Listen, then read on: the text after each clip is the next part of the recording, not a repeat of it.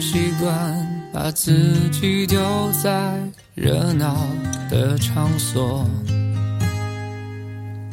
他以为这样可以掩饰掉落寞，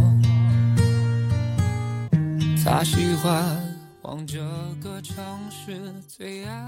Hello，大家好，欢迎大家再次锁定 FM 幺八七五幺九，我是主播小五，这是电台改版的新一期节目，希望大家能够喜欢。如果大家对电台有什么意见或者建议的话，欢迎大家给我留言。今天带给大家的故事的名字是《曾经》，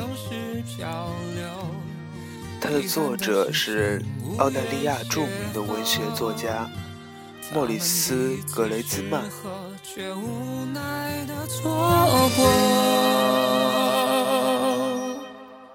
在人群中淹没。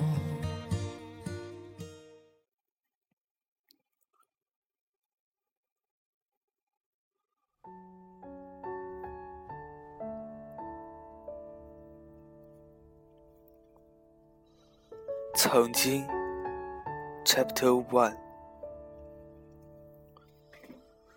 曾经有一次。我住在山上的一所孤儿院里，我几乎导致了一场根本不应该发生的骚乱，就因为一根红萝卜。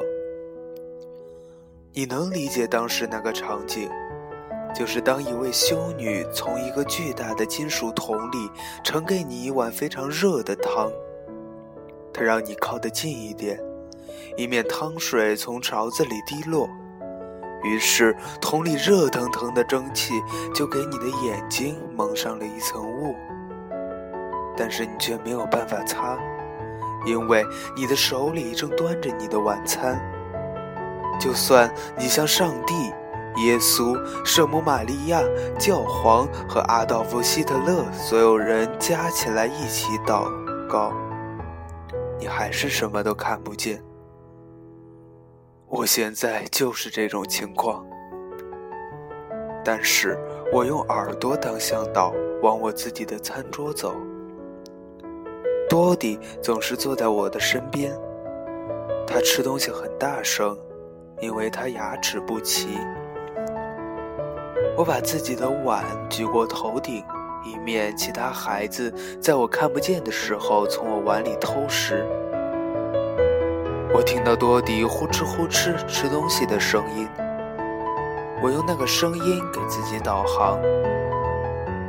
当我感觉到桌子的边缘，我小心翼翼地放下汤碗，然后擦干净我的眼睛。就在那个时候，我看到了那根红萝卜，它大刺刺地躺在我的汤碗里，在大白。在大把白菜叶、几滴猪油、零星几粒小扁豆，还有从天厨房天花板上掉下来的墙灰中间，沉沉浮浮，一整根红萝卜。我不敢相信自己的眼睛。我在这所孤儿院里住了三年零八个月，我从没有哪一次在晚餐里看到一整根红萝卜。而其他孩子也没有过，甚至是那些修女，他们会比我们这些孩子分到更多的汤，因为他们需要附加能量来保持神圣。但是就在这一餐之前，也从来没有任何一位修女分到过一整根红萝卜。我们无法在山上种植蔬菜。再怎么祈祷也没有用，因为这里的气候太冷了。所以，如果这里出现一整根红萝卜，它首先被大家顶礼膜拜，然后被仔细切成细小的碎片，供这里六十二个孩子、十一位修女，还有一位神父，每个人都可以分一杯羹。我盯着那根红萝卜。在这个时候，我想我自己大概是全波兰唯一一个有一整根红萝卜做晚餐的孩子。有那么一个瞬间，我以为这是一个奇迹，但是是不可能的，因为奇迹通常发生在古代，而现在已经是一九四二年了。当我意识到这根红萝卜意味着什么的时候，我得在我腿软之前赶紧坐下。我不敢相信，终于让我等到了这一天。感谢您，上帝、耶稣、玛利亚、教皇和阿道夫·希特勒。我已经等待了很久很久了。这对我来说是一个暗示。爸爸妈妈给我的一个暗示，他们送来了我最爱吃的蔬菜，让我知道他们已经没有麻烦了。他们告诉我，在漫长的三年零八个月之后，波兰的犹太书商终于看到了一线光明。他们告诉我，他们就要接我回家了。肯定是这样，没错。我因为兴奋而眩晕。我伸手到汤里捞起了这根红萝卜。幸运的是，此刻其他孩子都关注在自己的晚餐上，他们如饥似渴地盯着他们的饭勺，一勺一勺地舀起汤，谨防哪里出现点小肉丁，或是老鼠屎什么的。我必须加快动作。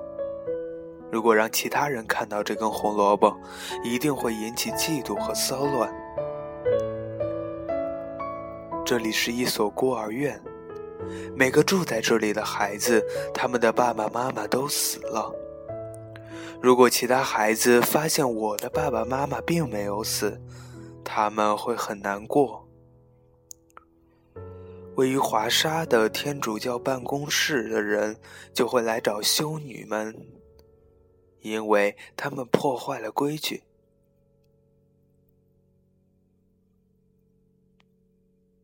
Felix 圣 Stanislas，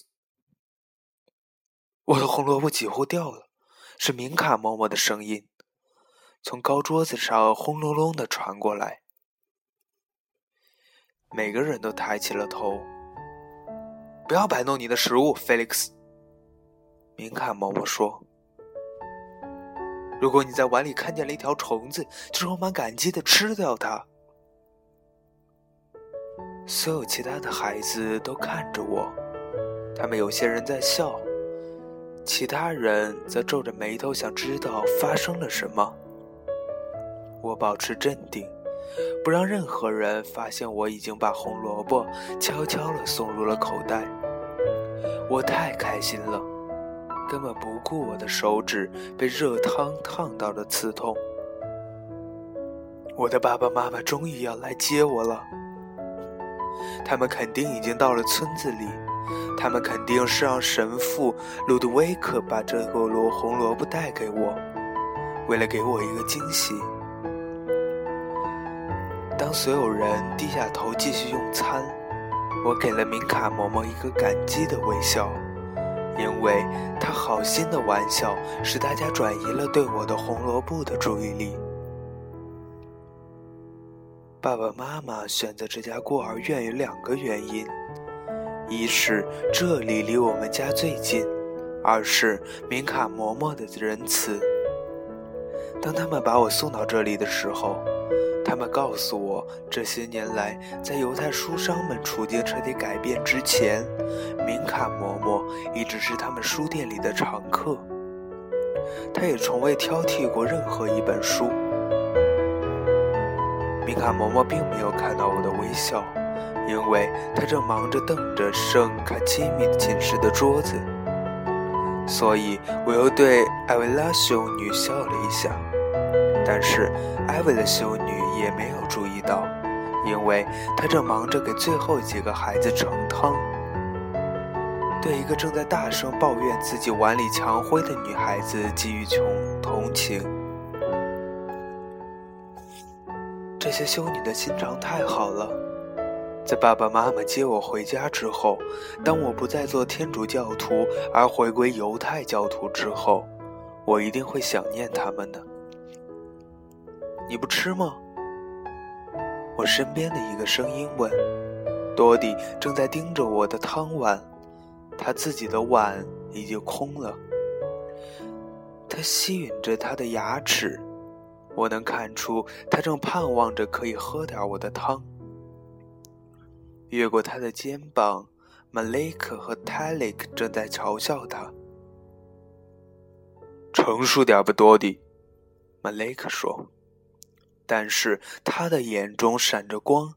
很明显，盼望着自己也能多分点儿。在我内心深处，其实我很想把自己的汤送给多迪，因为他父母病死的时候，他仅仅才有三岁。可现在是困难时期，食物是神圣的，甚至。当你的肠胃已经被快乐充满，你还是得把它努力压下去。我压下去了。多迪咧开了嘴，他知道我一定会吃。我怎么可能不吃呢？这想法也太疯狂了。我们两个人同时笑了。我停止了笑容。我意识到自己很快将要告别这里的每个人，这个念头让我感觉难过。当其他的父母看到我的孩子还活着，他们就会知道我并没有对他们坦诚相待，这让我感到更加难受了。我告诉自己别傻了，他们又不是我的朋友。当你藏着秘密生活，你不可能交到真的朋友。和朋友们在一起，你会过于放松，不由自主地透露出一些东西。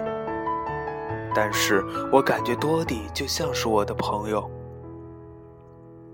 当我喝完汤之后，我努力思考自己可以为他做点什么，让他知道我很高兴和他认识。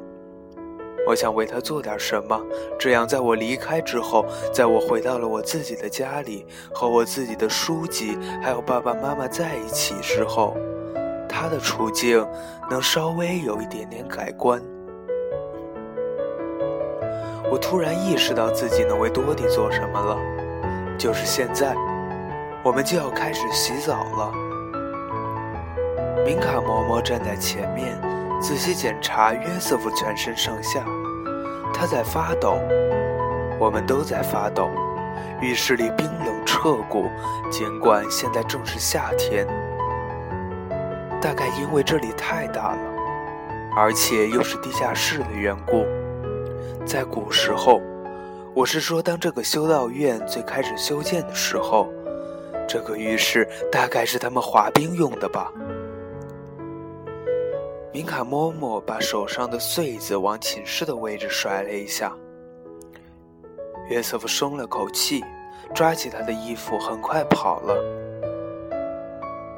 走运的家伙，多迪颤抖地说：“我从队伍里迈出一步，走向明卡嬷嬷。抱歉，嬷嬷，我说。”他看上我，他看上去似乎并没有注意到我。他仔细看着波利斯，他的手指甲和脚趾甲缝里带着半个院子的土，就连腋窝里也有点儿。我能看到明卡嬷嬷几乎就要把他的穗子甩向浴池了。哦不，我差点就要来不及了。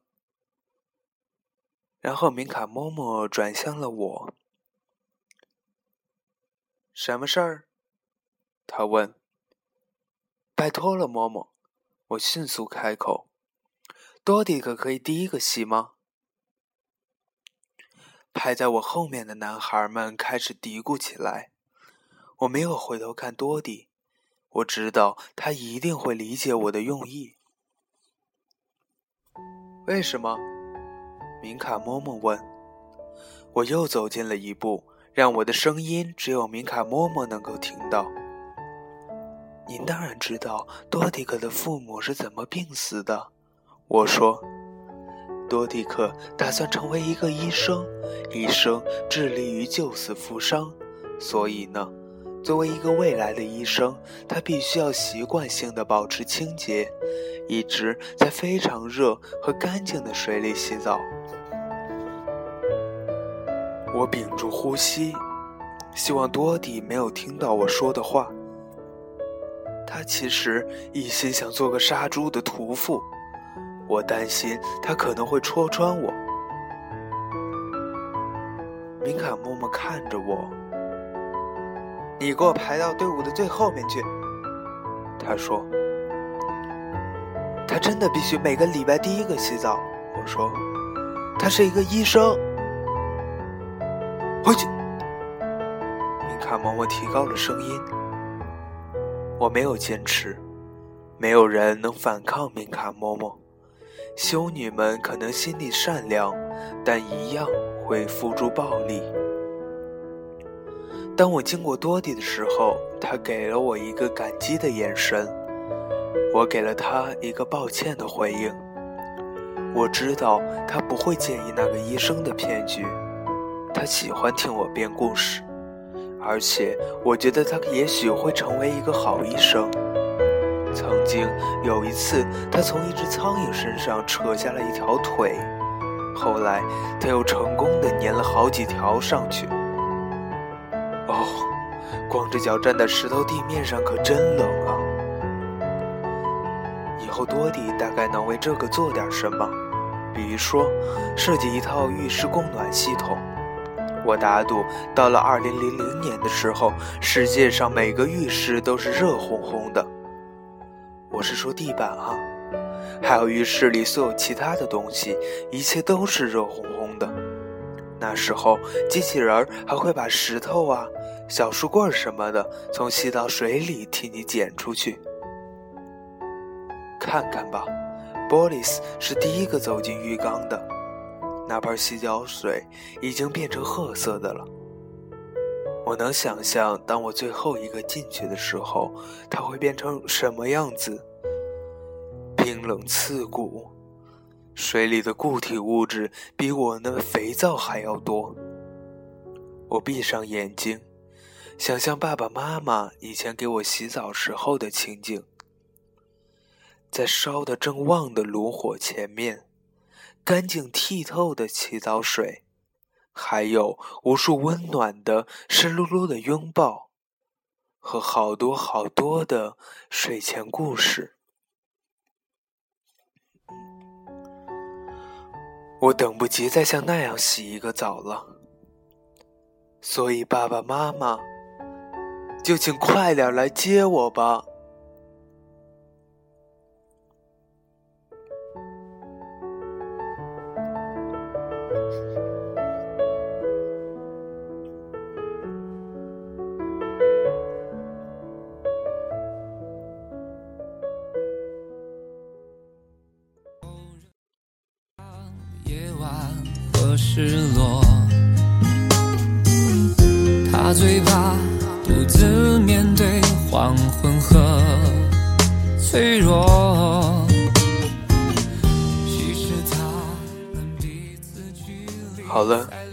的故事就是这样，希望大家可以喜欢这个故事。祝大家做个好梦，晚安。他和他住在同一栋楼，遗憾的是爱擦肩而过。他们孤独时候都望着同一颗星球。他都在城市漂流，遗憾的是心无缘邂逅。